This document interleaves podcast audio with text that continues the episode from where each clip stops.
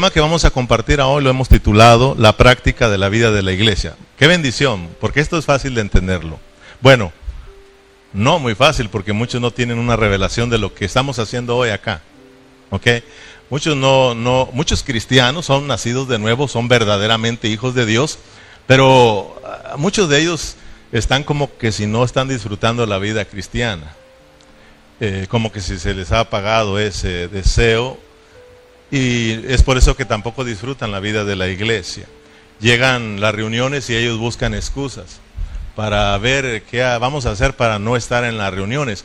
Y eso es, eso, eso es debido a que no tienen un conocimiento de lo que es la vida cristiana, de lo que es la vida de la iglesia.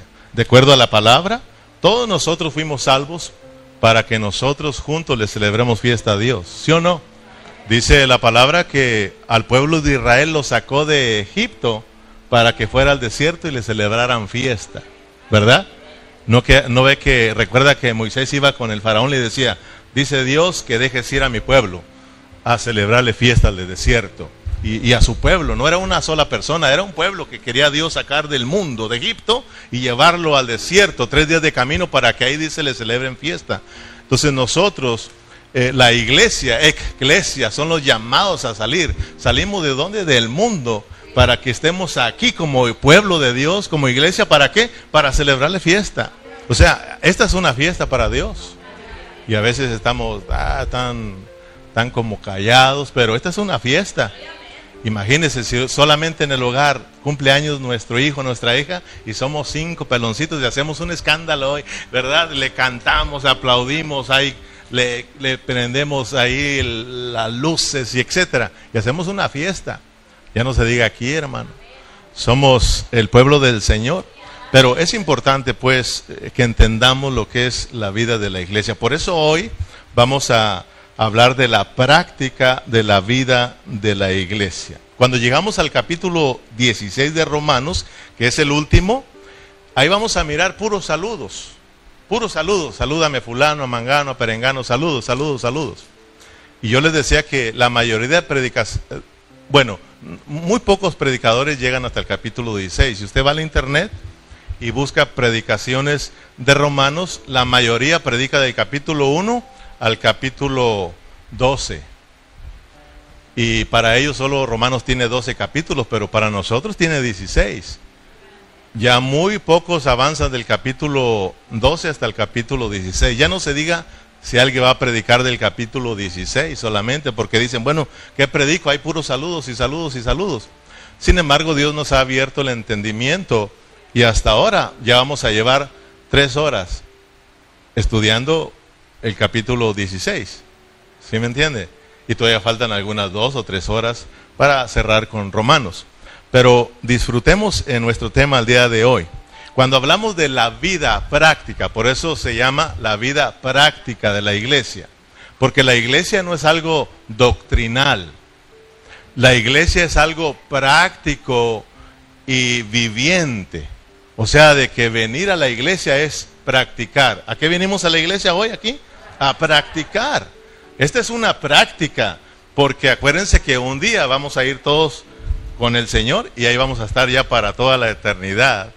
Pero ahorita estamos es practicando, practicando el estar con los hermanos, practicando el amar a los hermanos, practicando el perdonar a los hermanos, practicando el ser misericordiosos, practicando la vida práctica de la iglesia. Entonces vamos a tomarle sabor a la iglesia y vamos a tomarle sabor a la vida cristiana. Porque la vida cristiana es disfrutable, porque Cristo es disfrutable. Cristo es rico, es disfrutable. Entonces, esto, este asunto de estar aquí es un disfrute, es un deleite, hermano. Amén. Entonces, eh, cuando hablamos de la vida práctica, pues estamos hablando de que como cristianos tenemos que estar creciendo, como cristianos tenemos que estar siendo transformados y como cristianos también tenemos que estar funcionando en la obra del Señor. Eso es estar eh, viviendo la vida práctica de la iglesia. Estamos creciendo en Cristo, estamos, el crecimiento produce una transformación y la transformación nos lleva a que seamos miembros activos, activos sirviendo, sirviendo al Señor. Vamos a Efesios capítulo 4, antes de entrar a Romanos, para confirmar que la vida de la iglesia tiene que ver con un crecimiento en vida y que todos funcionemos. Eh, Efesios 4, versículo 15.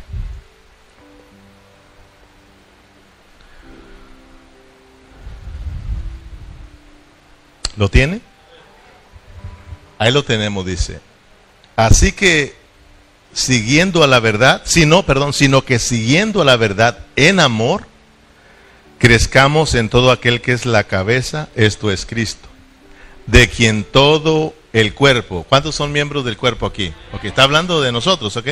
De quien todo el cuerpo, bien concertado y unido entre sí, por todas las coyunturas que se ayudan mutuamente según la actividad propia de cada miembro, recibe su crecimiento para ir edificándose en amor. ¿Se acuerdan que en el estudio pasado hablamos de que el testimonio más grande de una iglesia local no son las multitudes? No vamos a creer que porque hay una iglesia grande, oh, eh, ahí está Dios. Porque entonces eh, la iglesia católica pues tiene más testimonio que la iglesia cristiana, porque ahí están las multitudes. Vaya usted un domingo y ni cabe ahí. ¿Verdad? Tampoco la, dijimos que el testimonio de una iglesia eh, no es cuánto conocemos de la Biblia. ¿Cuál es el testimonio de acuerdo a la palabra, de acuerdo a lo que leímos? Eh, el amor. Pablo mismo dijo, si no hay amor, ¿de, ¿de qué nos sirve lo que hagamos? No sirve de nada el amor. En esto, dijo el Señor Jesús, en esto van a conocer todos que son mis discípulos, en que os améis los unos a los otros. El, amor de Dios en nosotros expresado, ese es el testimonio más grande de una ciudad. Hay diez peloncitos, pero la gente los mira que el amor de Dios está ahí. Viene alguno aquí, visita y dice, aquí está el amor de Dios, porque son amados. Amén. Porque los amamos con el amor de Dios. Es expresado en nosotros el amor de Dios. Ese es el testimonio más grande. Amén. Entonces, miremos pues que eh, lo que es la vida práctica de la iglesia y que podamos nosotros mirarla con nuestros ojos espirituales. Mirar lo importante que es la iglesia, lo importante que son mis hermanos, lo importante que estar aquí entre, entre los hermanos juntos. Esto es, esto es importante, hermanos. Eh, lo importante que es yo reunirme. Para muchos hermanos eh, no tienen, o sea, ahora no voy, dicen, no, no voy, estoy cansado, está caliente, no, no voy, y luego llega, está, está frío, tampoco voy, está lloviendo, entonces, ¿cuándo vas a venir? ¿Cuándo vas a venir? Ah, por ejemplo, eh, el hermano aquí está en Tacoma y tenemos, tenemos casi el mismo clima. O sea, aquí eh, de repente está el sol y de repente está lloviendo y de repente está nevando. O sea, eh, ves los, las cuatro estaciones del año en, un día las puedes mirar. O sea, cuando estamos en el invierno ves el sol y ves nevar y ves llover y hay una cambiadera, hermano. Entonces si uno dice, no, está lloviendo, no voy. Y a veces hay hermanos que así, no, pues, o sea, buscando cada excusa como, ¿verdad? Caliente. No, ¿quién va a estar ahí caliente? Pero cuando uno, vas a mirar aquí, cuando uno conoce, tiene revelación de lo que es la iglesia, no importa, no importa cómo esté. Porque yo te pregunto, tú conoces tu trabajo y no importa cómo estés, tú vas a trabajar. Y a veces hasta enfermo vas a trabajar, desvelado, vas a trabajar caliente, lloviendo. Vas a trabajar porque entiendes el propósito de ir a trabajar. O sea que si no trabajas, no comes. Si no vienes a la reunión, no vives, hermano. Espiritualmente te empiezas a morir. Mira, falla una reunión. Bueno, mejor no, no lo hagas. Porque, o sea, si alguien falla, mejor, si alguien falla una reunión, se le va a hacer fácil fallar la próxima. Y si falló dos, ¿qué me cuesta fallar tres? Y no se da cuenta que se está enfriando y al rato ya busca una excusa para, porque se está apagando espiritualmente. Porque aquí está la vida. Aquí Dios te llena con la vida de Él, eh, fluye la vida de Dios y esa vida te cambia, te transforma. Amén. Entonces es importante para mí, para nosotros, estar en la vida de la iglesia. En el estudio pasado hablamos que la meta de Romanos, ¿qué es? Cuando tú lees Romanos, te vas a dar cuenta que la meta de Romanos, aunque habla de nuestra salvación, no es la meta nuestra salvación. La meta de la cruz, el propósito de la muerte de Cristo no es nuestra salvación. Pero la mayoría de predicadores predican ese evangelio, ¿verdad? Y, no, no, estamos hablando que es mentira, es verdad. Cristo murió, pero no es la meta. La meta de la cruz, la meta de que Cristo haya muerto por nosotros y el propósito de salvarnos es para la vida de la iglesia. Es para el reino de Dios. Tú fuiste salvo para la iglesia, para el reino. La iglesia es el reino de Dios. En Mateo 18 le dice a Pedro eh, que eh, habla del reino, la llave del reino, y en el, perdón, en el 16, en el 18 habla sobre esta roca edificará en mi iglesia. El reino es la iglesia, la iglesia es el reino de Dios. Fuimos salvos para esto que estamos haciendo aquí, hermano, para expresar a Dios como cristianos, pues, donde quiera que andemos, este, estamos dando a conocer a ese Cristo maravilloso, hermanos. Entonces dijimos que cuando hablamos de la iglesia en Romanos 16, ¿se acuerdan que estudiamos que cinco veces se menciona la iglesia, iglesias? La iglesia, e iglesias. La iglesia, e iglesia. En Romanos 16. Cinco veces. Y no es casualidad. Porque cinco habla de responsabilidad. La vida de la iglesia, dijimos que es una vida de responsabilidad. O sea, el cristiano tiene que tomar responsabilidad en su vida cristiana y en su vida eh, de iglesia.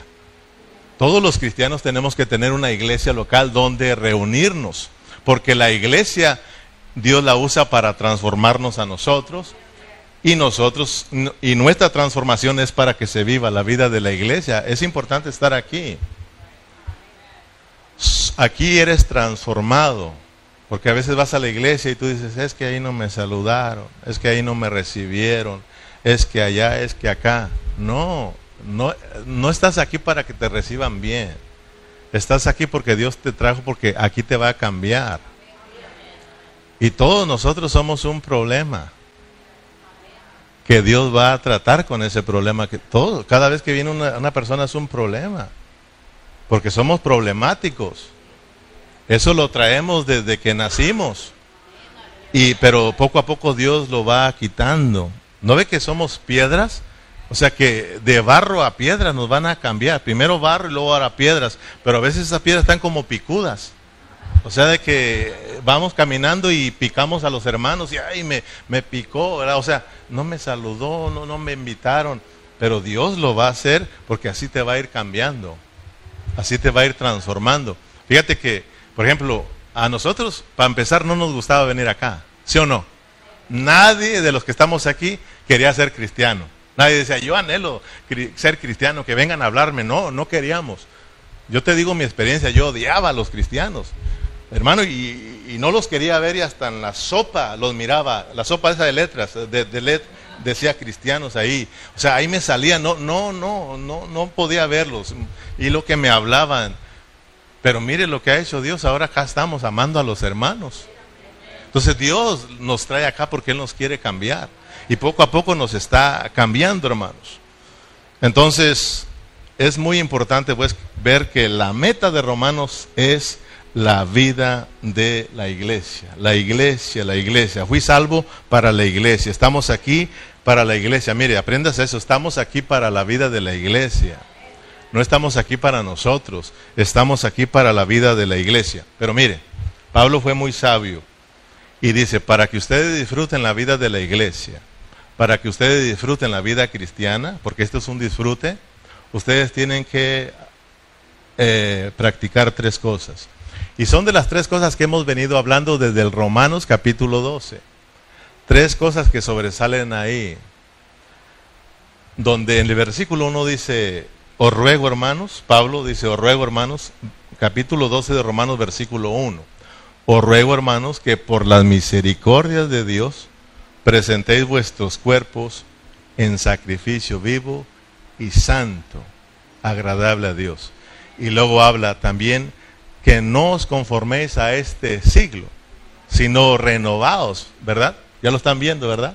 No os conforméis a este siglo, sino transformados, fíjese, por medio de la renovación de vuestro entendimiento. ¿Para qué? Para que comprobéis cuál sea la buena voluntad de Dios, agradable y perfecta. Muchos hermanos, hermano, ¿y cuál es la voluntad de Dios? Pues salvarme. ¿Cómo? Si yo quiero saber lo que es la, para qué estamos aquí, para qué Dios me salvó, tres cosas importantes. Tenemos que presentar nuestros cuerpos en sacrificio vivo. Ya aprendimos que tengo que hacerme presente.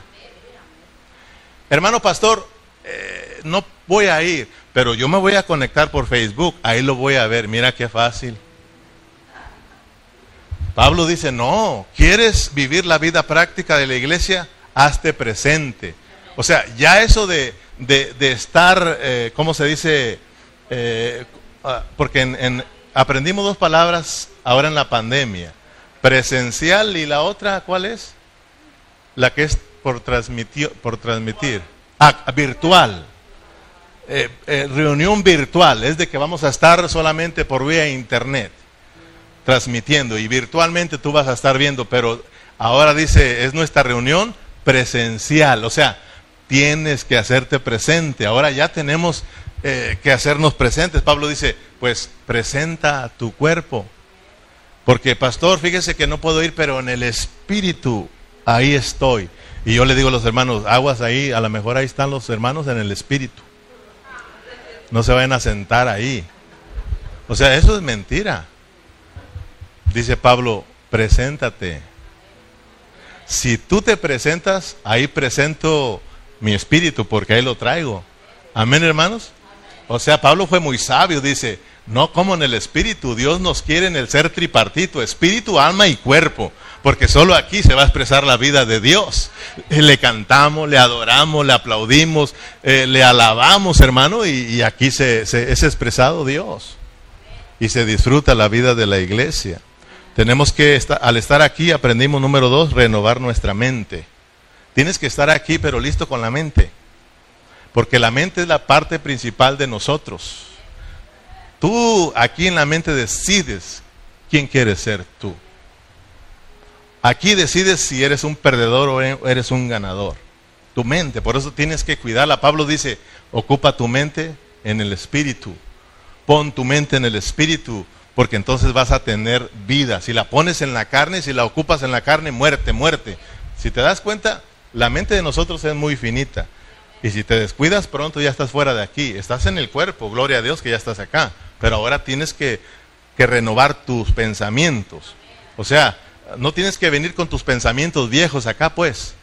Porque venir con tus pensamientos viejos no te va a dejar disfrutar la vida de la iglesia. Imagínate yo venir con mis gallinas aquí en mis pensamientos. Ay, mis gallinas, este calorón no van a poner huevos mañana. Ah, hermano, eso, eso no voy a disfrutar nada. O sea, tienes que venir, que, vienes acá a buscar a Dios, a deleitarte en Dios, a disfrutar de Cristo que traen los hermanos, a adorar al Señor. Y a medida que estamos predicando, Dios te quiere renovar tus pensamientos al añadirte más del conocimiento de Dios. Dios te renueva y conoces la voluntad de Dios. ¿Qué es lo que a Dios le agrada? ¿Cuál es la voluntad de Dios? Agradable y perfecta. ¿Cuál es la voluntad de Dios? La vida de la iglesia. Esto es perfecto y esto es agradable ante los ojos de Dios, estar todos juntos aquí, hermano. Esto es bonito. Amén. Y número tres, aprendimos que tenemos que tener un espíritu ferviente, dice Pablo. Fervientes. Eh, sirviendo al Señor. En el versículo 11, de ahí mismo de Romanos 12, dice, en lo que requiere diligencia, o sea que tenemos que ser diligentes, dice, no perezosos, no flojos, fervientes en espíritu, fíjate, sirviendo al Señor. ¿Te das cuenta? O sea, nos presentamos, renovamos nuestros, nuestros uh, pensamientos, somos transformados y luego servimos, nos mantenemos sirviendo al Señor. Pero eso, es, eso no, es, no es doctrina, no es solo enseñanza, es una práctica, tienes que practicarlo. ¿Cómo lo vas a practicar? Como hoy. Aquí estás, mete tus pensamientos acá, no, no, no, te, no te alejes de acá. Estamos estudiando y luego vas a, mantener, vas, vas a mantener tu espíritu lleno de la vida de Dios y ferviente y con ganas de servir al Señor, hermanos. Entonces, esto nos ayuda a poner, a vivir la vida práctica de la iglesia. Ahora, ¿estamos listos con esto para entrar a Romanos? Vamos a Romanos capítulo 12, perdón, 16, versículo 1. Romanos 16, versículo 1. Aquí Pablo nos presenta la vida práctica de la iglesia. Estaba escuchando yo a, algunos predicadores que son muy buenos predicadores eh, de la internet y ellos dicen que la carta de que es más difícil para estudiar del apóstol Pablo es la carta a los romanos. Esa es la más difícil de estudiarla. Y fíjese dónde estamos nosotros ya terminando Romanos. Gracias a Dios, ¿no? Y no tenemos certificados ni nada, pero tenemos al Espíritu Santo que nos enseña, nos revela y ya estamos concluyendo Romanos. Y estamos pegando en el centro, hermanos. Mm. Leámoslo con cuidado. Os recomiendo además a nuestra hermana Febe, la cual es diaconisa de la iglesia en Sencrea, que la recibáis en el Señor como es digno de los santos y que la ayudéis en cualquier cosa en que necesite de vosotros porque ella ha ayudado a muchos y a mí mismo. Pablo empieza el capítulo de 6 a saludar, mandar saludos y recomendaciones. Dijimos que Pablo lo que está queriendo con todos estos ah, saludos enseñarnos es la vida práctica de la iglesia. Cómo se vive la vida de la iglesia. Aprendimos en el estudio pasado que Romanos es la que la meta de Romanos es la iglesia. Pero ahora estamos aprendiendo lo que es la vida práctica de la iglesia. Amén. Número uno, aquí tenemos a Febe, una diaconisa de la iglesia en Sencrea. diaconisa o diácono habla de una persona que sirve en la iglesia, ¿verdad? Servidor. Aquí en la iglesia tenemos al diácono Lorenzo, ¿verdad? al diácono Jesús, al anciano José, al anciano Corona. O sea, son servidores, ¿verdad? Sirven en la vida de la iglesia y ayudan al pastor. Aquí tenemos a una hermana que es diaconisa. Le gusta trabajar, está activa en la vida de la iglesia. Bebe era una hermana muy entregada al Señor y muy entregada a la vida de la iglesia. Gloria a Dios, hermano, por las febes que tenemos en nuestras iglesias locales, porque todavía tenemos esas febes acá, hermanos. Amén. Tenemos a hermanas que son muy trabajadoras. Yo cuando yo estudiaba, yo le daba gracias a Dios por las hermanas febes aquí sí me, sí me estoy explicando cuando digo de las hermanas Febes. Estoy hablando de hermanas activas, de hermanas que son muy trabajadoras, que hermanas que cuando están las, los eventos de la iglesia siempre están ahí, a, hermanos eh, trabajando en la obra del Señor y ayudando al pastorado. Amén, ayudándome. Entonces eh, es, es, es, es, muy bonito ver a esas hermanas y uno también le da gracias a Dios. Eh, Pablo le dice, recomiendo a nuestra hermana Febe, la cual es diaconisa de la iglesia en Sencrea. Les recomiendo. Febe va recomendada, fíjese. Febe no solamente agarraba el rumbo y ahora me voy para la otra iglesia y ahora me voy a visitar a la otra iglesia, ahora voy a ayudar a los otros hermanos. No. Febe pertenecía a una iglesia local y a ella le gustaba iglesiar y iba con las otras iglesias, pero iba, ¿cómo? recomendada. Pablo dice, le recomiendo a Febe. Esa, ella no va así, ella es diaconisa, ella está activada acá, por lo tanto, recíbanla también. Amén. Y fíjese, yo recuerdo cuando estaba estudiando aquí, esta partecita, me acuerdo, porque ahora hay muchos predicadores que no tienen localidad. Hoy en día tenemos un montón de predicadores que no son ah, recomendados, es decir, no los manda nadie. Ellos se mandan solos. Y aguas, hay que tener mucho cuidado. Mira, una vez me habló un hermano y me dijo, pastor, aquí tengo un, un evangelista sé que usted tiene servicio el día de hoy.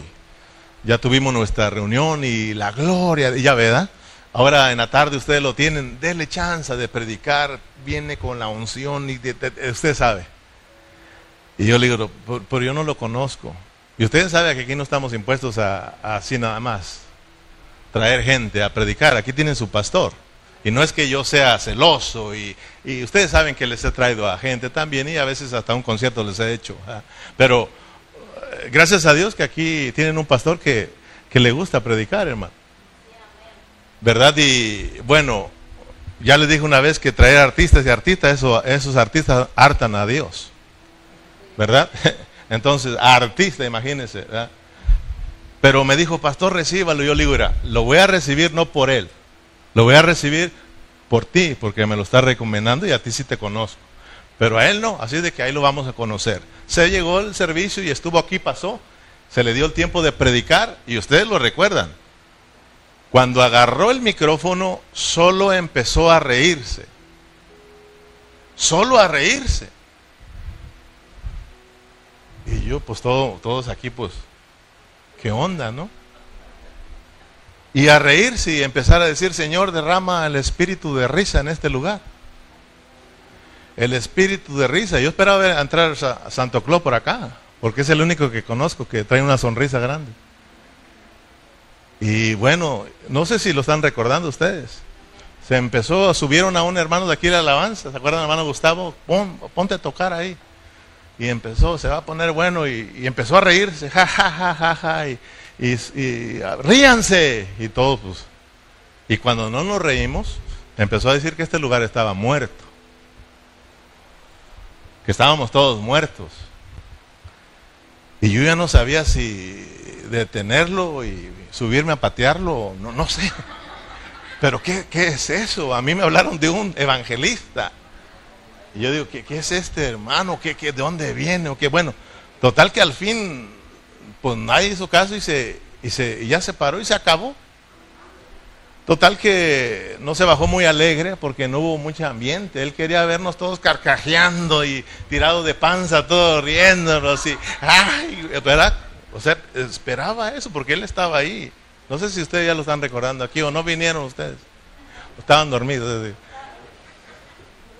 Total que siempre me gusta atender a los hermanos y les digo, hermano, queremos cenar con ustedes, pero yo también iba para darle una regañada nos fuimos a, cenar. Entonces ya le dije, hermano, pero ¿por qué no nos predicó? Nosotros estábamos esperando que nos predicara. Dijo, no, es que el Señor me guió por ese lado que quería derramar el espíritu de risa. Y le digo, pero ¿dónde lo sacó usted eso? Eso es mentira. Entonces ya no le caí muy bien. Y le dije a la hermana, ¿sabe qué? No me ande recomendando esta clase de gente. Y usted tenga cuidado qué gente lleva a su congregación. Y por eso a mí, a ver, no, me quieren a mí porque dice que son muy, ¿cómo se dice? Muy, muy duro. No, hermano, yo tengo el cuidado. Esto no es de enchilame cuatro y me das cuatro para llevar. No, hermano, esto es de responsabilidad, de tener amor por los hermanos, de ministrarles Cristo, que los hermanos vengan bendecidos. Imagínate yo pararme aquí y los hermanos de Tacoma y no se lleven nada, hermano. No, yo quiero que mis hermanos eh, vengan aquí y sean bendecidos y conozcan cuál es la voluntad de Dios. Conozcan en qué consiste la vida cristiana, hermano. Ya después si quiere reírse, ponen unos chistes allá y ríen ustedes, pero eh, eso no se trata, hermano. Y sabe que no le caí bien a él. Pero todos nos dimos cuenta que no traía nada, hermano. Entonces esto es de responsabilidad. Todos debemos de poner atención. Yo cuando alguien vaya de aquí, hermano, tiene que ser recomendado. Si no, ¿qué andas haciendo? O de repente te topas a alguien ahí, tú dile, ¿y, dónde se congrega usted? ¿Y, quién lo recomienda? ¿Quién, lo manda usted? No, pues yo me mando solo, soy el evangelista, digo el evangelista, ¿verdad? Yo, yo me mando solo, yo voy a, hablar, yo voy a abrir mi, ministerio. o sea, ¿cómo es eso? Alguien te tiene, una iglesia te tiene que recomendar, un pastor te tiene que recomendar, hermano. Miren, hermanos, los hermanos que ni evangelistas son, digo evangelistas, son recomendados. Ahí van para la... Ustedes venían, sabíamos que ustedes venían, fíjense, no más así, hermano. ¿Verdad? Entonces, ya no se diga si alguien va a predicar, hermano.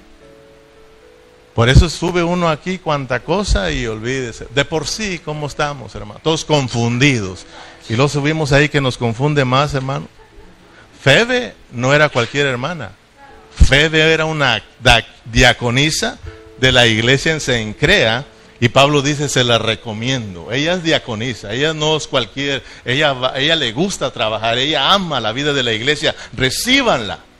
Se la recomiendo a esta hermana. Ella les va a ayudar bastante en esa obra.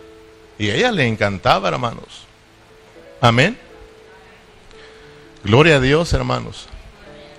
Gracias a Dios por lo que Dios está haciendo con cada uno de nosotros. Fíjese que estaba estudiando y Febe me decía, Berna, si nosotros estudiamos cada nombre de los que están en Romanos 16, yo sé que Dios tiene algo bonito ahí en cada nombre. Hay un significado y yo también lo creo, pero entonces nos tomaríamos otro año acá y queremos avanzar. Lo importante ya lo estamos captando, que todos esos hermanos, saludos, saludos, saludos a los hermanos, está hablando de la vida de la iglesia, cómo debe de convivir los hermanos y preocuparse unos a otros, ¿verdad? Y, y de recomendarnos el uno para el otro. Entonces, esto es la vida de la iglesia, pero poquito yo me metí, dije a ver si hay algo aquí entre los nombres, y, me metí solamente a Febe. Y yo estaba escuchando a algunos predicadores sobre Febe y decían que el nombre de Febe viene de, de, es un nombre pagano, que viene de una diosa.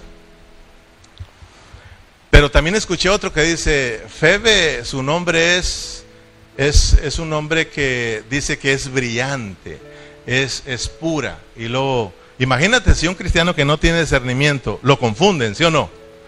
Pagana y la otra es brillante y pura, santa, su nombre. Y yo dije, ah, yo sí lo entiendo porque Dios nos ha enseñado a nosotros a ser balanceados. Yo entiendo que Febe era pagana, pero ya en Romanos 16 Dios la ha transformado y ahora es una santa, es una pura, es brillante porque tiene a Cristo, aleluya. Entonces, porque fíjate lo que está haciendo Dios en Romanos. En el capítulo 1, todos nosotros somos paganos. Tú vete a Romanos y dice Romanos que todos estamos condenados. La condenación vino a los hombres porque no le dimos gloria a Dios, lo dejamos. Todos nos alejamos de Dios. Pablo mismo dice en Romanos que no hay nadie bueno, no hay quien busque a Dios, todos se fueron. Todos quedáramos bajo la condenación, bajo pecado. Éramos pecadores. Fíjate hermano, pero ahora en Romanos 16, todos esos hijos del diablo, todos esos pecadores, todos esos condenados en Romanos 16, somos los hijos de Dios. Somos la iglesia de Cristo, somos los santos. Fíjate hermano, yo, me alegro. Y, yo, y somos balanceados. Digo, sí, Febe era pagana, pero ahora es una santa. Yo era pagano, ahora soy santo. Tú, eres, tú, eras, tú eras pagano, ahora eres un hijo de Dios. ¿Sí o no, hermano? mira el cambio, pues. De ser hijo del diablo, somos hijos de Dios. Y aprendimos que Dios en Romanos no quiere hacer de malos cosa buena, de feos algo bonito. No, Dios quiere hacer de hijos del diablo hijos de Dios. Somos hijos de Dios, somos la iglesia de Dios.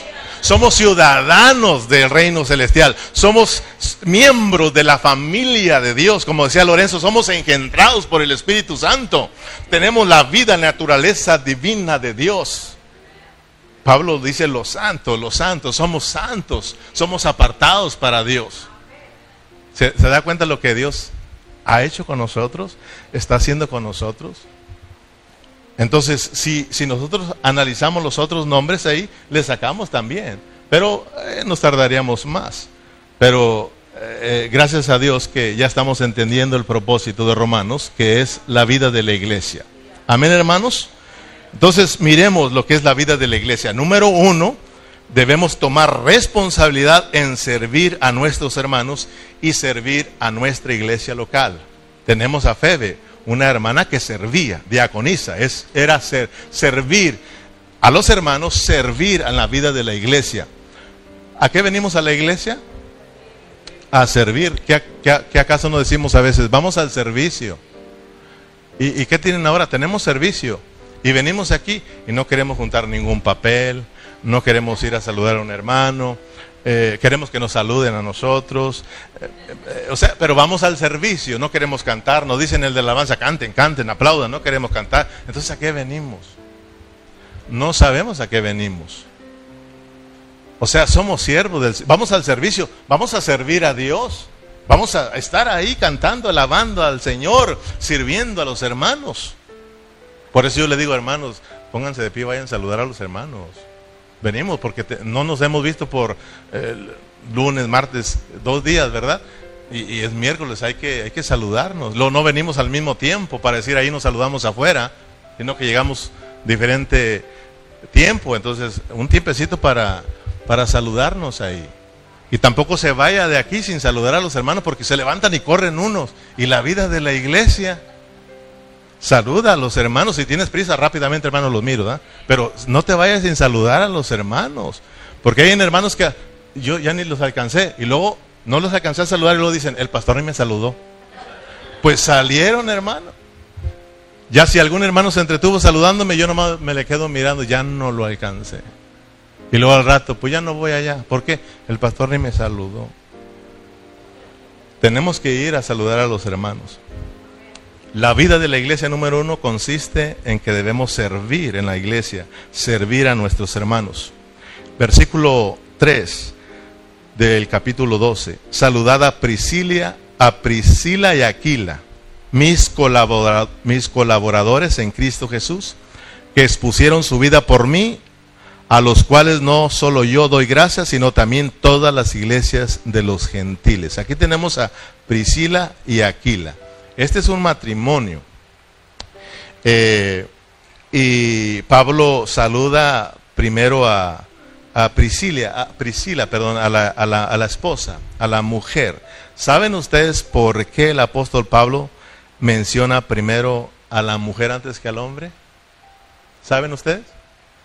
ni yo. Así es de que vamos hacia adelante. Lo que sí sé es de que este matrimonio, Pablo dice que también amaba a los hermanos y amaba la vida de la iglesia. Dice que a tal grado que ellos arriesgaban su vida por el apóstol Pablo y arriesgaban su vida, hermano, por, por el Evangelio, por eh, la vida de la iglesia. Saludad a Priscila y Aquila, mis colaboradores en Cristo Jesús, que expusieron, eso es arriesgar, que arriesgaron su vida por mí, a los cuales no solo yo doy gracias, sino también todas las iglesias de los gentiles, porque ella era una hermana aventada. Ella era una hermana que lo arriesgaba todo por la vida de la iglesia, lo arriesgaba todo por los siervos del Señor. Ella se daba, no le importaba el precio que teniese que pagar. Ella estaba dispuesto ellos estaban dispuestos a pagar ese precio. Entonces, número dos, la vida de la iglesia consiste en arriesgar nuestras propias vidas por los hermanos. O sea, si te das cuenta, no te olvides de Romanos 12. ¿Qué dice en el versículo 1? Os ruego, hermanos, que presentéis vuestros cuerpos en un sacrificio vivo. Sacrifícate. Venir a la iglesia es un sacrificio, hermano. Estar aquí con este calorón y en que te duermes y no, este es un sacrificio, esta es una lucha tremenda. Y sabes que una cosa, aquí en la iglesia te pega el sueño más fuerte que en ningún otro lugar. Uno le hace así. Sí, hermano, y te vas tú al baño, te lavas la cara y en cuanto te sientas, otra vez. Y no, no creas que te pasa solo a ti, a los discípulos. ¿Te acuerdas cuando el Señor le dijo, ya me, voy a, ya, ya me van a matar, me van a crucificar, quédense aquí, oren, oren un rato mientras yo voy allá solo a orar? Se fue y cuando vino, bien dormidos, no los podía despertar. Imagínense, yo digo, Señor, a ti se te durmieron. A Pablo se le durmieron. Así de que duérmete, hermano. ¿Se acuerdan que vino? Dijo, ¿qué pasó? ¿No pudieron orar conmigo? Una hora levántense, pónganse a orar y se fue otra vez y otra vez. Es que pega duro, hermano.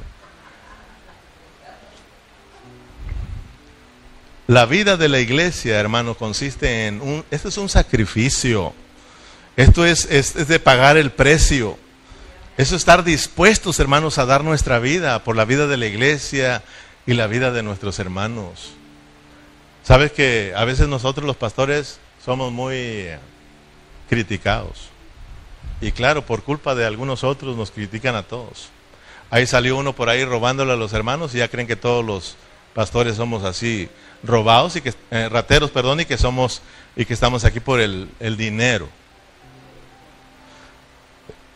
Pero yo les he dicho a ustedes aquí, si fuera por el dinero, ya me hubiera muerto de hambre.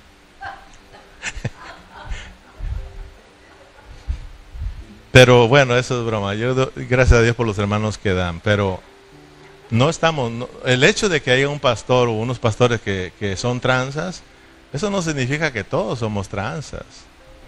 El hecho de que muchos no creen en la Biblia, eso no, eso no significa que la Biblia es mentira. Esa sigue siendo pura y sigue siendo poderoso el Evangelio de Dios. Amén, hermano. Entonces tenemos que tener mucho cuidado acá. Pero la vida de nosotros no es fácil. Es muy criticada, pero la vida de nosotros eh, hay que entregarnos a, a los hermanos uno, eso es un sacrificio. Yo estar aquí estudiando eso, no crea que estamos aquí nada más a ver qué Dios nos da. Ahí pasamos horas estudiando. Al menos si usted va los días de servicio, vaya a mi casa. Bueno, no vaya porque me va a estorbar, porque yo estoy estudiando ese día. Pero por ahí vigíleme y me va a mirar al menos. Yo, yo rápido voy y me regreso, cuando mucho a las 10 de la mañana de mi trabajo, mis patrones lo saben. Y yo me meto ahí y hasta dos horas antes de venirnos para acá ya estamos listos. Pero para eso ya también estuvimos estudiando durante la semana. Entonces, esto es de sacrificarnos, de pagar. Si yo quiero que mis hermanos sean bendecidos, yo tengo que meterme con el Señor. Y luego, para que tú no vengas a la reunión, hermano. Es como la, la, la, hermana que cocina y te invita a cenar y no vas. ¿Cómo se siente ella? Entonces, hermano, tenemos que, eh, sacrificarnos todos. Y esta fiesta se pone buena, hermano. ¿Verdad? aquí tenemos hermanos que les gustaba arriesgar su vida, darlo todo. Hermanos, estaban dispuestos a pagar lo que fuera por la vida de la iglesia y por los hermanos. Estaban dispuestos a dar su propia vida, hermano. Predicando el evangelio, arriesgaban su vida, hermano, defendiendo el evangelio. Entonces, mire lo que dice Primera de Juan 3:11.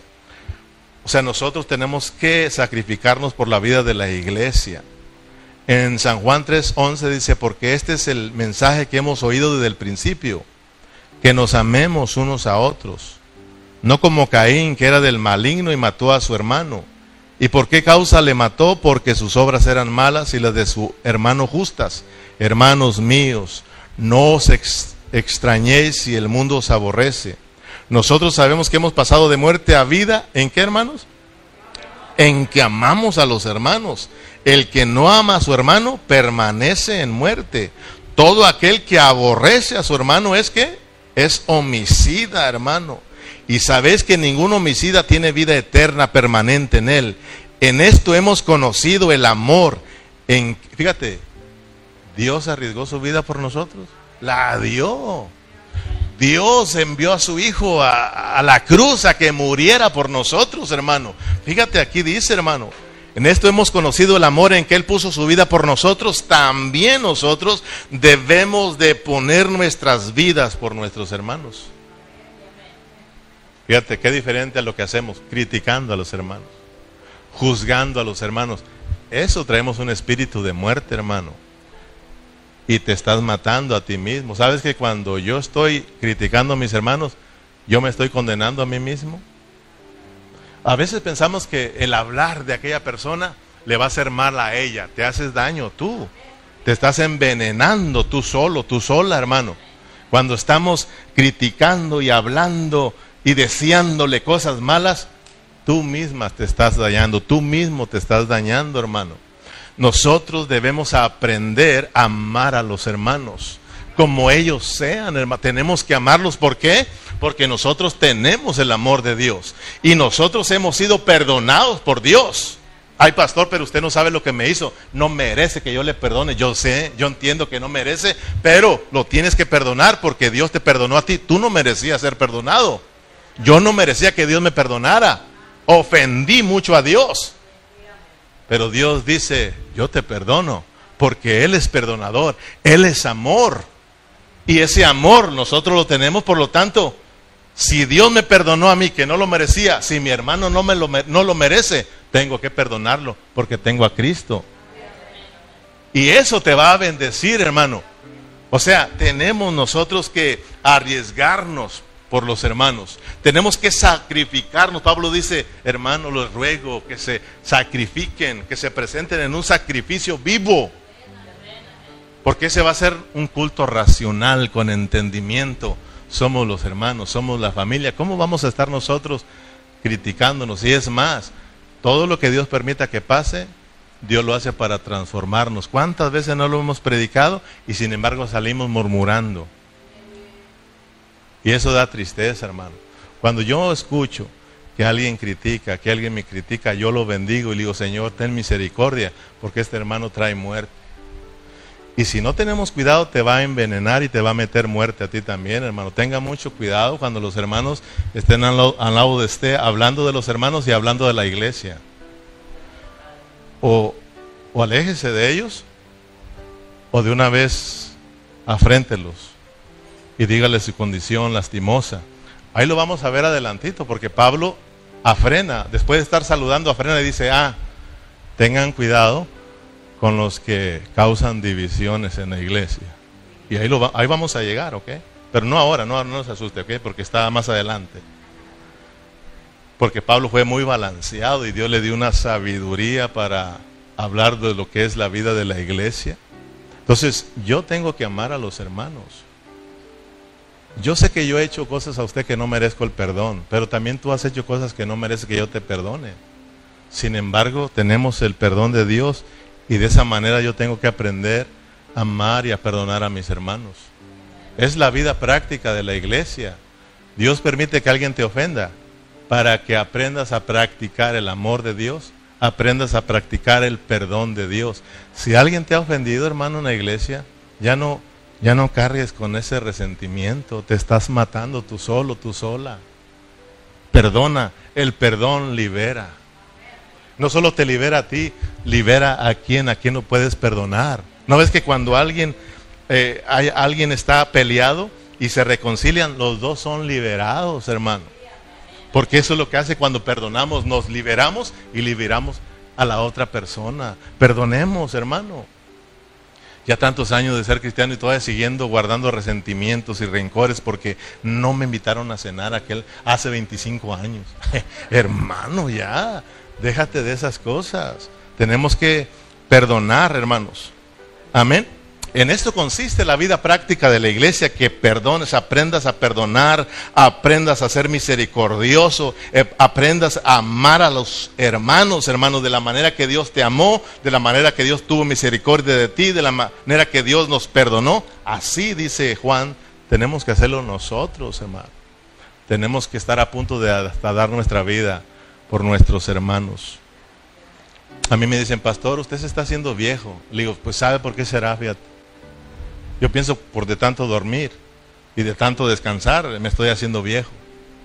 Una vez me dijo uno, hermano, ¿y por qué esas ojeras? Le digo, ¿quién sabe? Yo pienso que de tanto dormir, hermano. Los pastores a veces pasamos noches en vela, hermano, orando, buscando al Señor. Más cuando tenemos problemas eh, entre los hermanos. Eso, eso, hermano, eso es pero ¿qué vamos a hacer? Dios nos puso así y aquí lo hacemos con todo el amor. Tercero y último, ¿nos vamos o ya nos vamos? Yo siempre pienso lo desde Tacoma, desde tan lejos para decir, hermano, nada más una hora. Y los de aquí van a decir, pero ¿qué tenemos la culpa nosotros? ¿Le paramos? O yo estoy, yo, yo estoy, que acabo aquí estoy yo. Si quieren nos vamos. A ver qué horas. No, no, mejor ya nos vamos porque nos cierran y hay que cenar, hay que cenar. Y ahí yo les sigo compartiendo. Vamos a dejarlo aquí, para que vea que no soy tan así, tan duro como dicen. Vamos a dejarlo aquí y, y seguimos estudiando el domingo.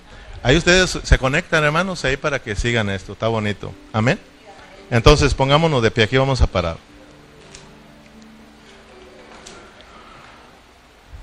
La vida de la iglesia, funcionar en la iglesia, trabajar, servir a nuestros hermanos. La vida de la iglesia, sacrificar nuestras vidas. Esto es un sacrificio, hermano. Esto es de pagar un precio. Venir desde Tacoma, me decía el hermano, no hombre, un trafical, hermano, ese es sacrificio. Pero vale la, vale la pena, dijo un hermano, no, que la pena vale la vida estar ahí con los hermanos, porque esto es vida, hermano. Y decía el hermano, no, hermano, ahí entre el tráfico, pero platicando, disfrutando. Y eso es bonito, dice Donis. No, hombre, la hora de aquí a Bellingham, platicando ahí, disfrutando lo que Dios nos bendijo. Si tú lo sabes aprovechar, lo aprovechas, hermano. Gracias Dios por esta palabra, Señor. Gracias por mis hermanos. Gracias por esta oportunidad que nos das de estar aquí, Señor, estudiando, conociendo el propósito. Gracias porque a través de Romano nos vienes enseñando que tu propósito, Señor, es la vida de la iglesia. La iglesia, la iglesia, la iglesia. Fuimos salvos para la iglesia. Señor, eh, nos perdonaste para la iglesia. Nos estás transformando para la iglesia. Estamos aquí para la iglesia, para la iglesia, Señor. Abre nuestros entendimientos, nuestros ojos espirituales para que podamos mirar lo que es la vida cristiana, lo que es la vida de la iglesia. Gracias por mis hermanos. Gracias porque poco a poco nos vas capturando, nos vas cambiando, transformando y nos va metiendo a la vida práctica de la iglesia, Señor. Padre, nos has enseñado que la vida práctica de la iglesia consiste en que debemos servir, servir, servir, Señor. Servir a los hermanos es servirte a Dios.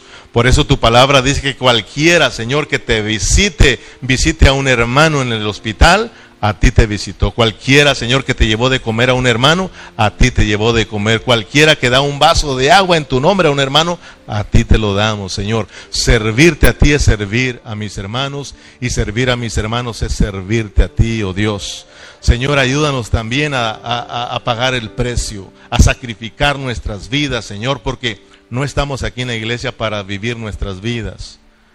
Ese es el problema, Señor, que tenemos muchos de nosotros, que venimos a la iglesia eh, creyendo, Señor, que vamos a vivir nuestras propias vidas y es por eso que vivimos a, como nosotros queremos, te servimos como nosotros queremos, pero aquí venimos para vivir tu vida, para vivir la vida tuya, Señor, y no la nuestra.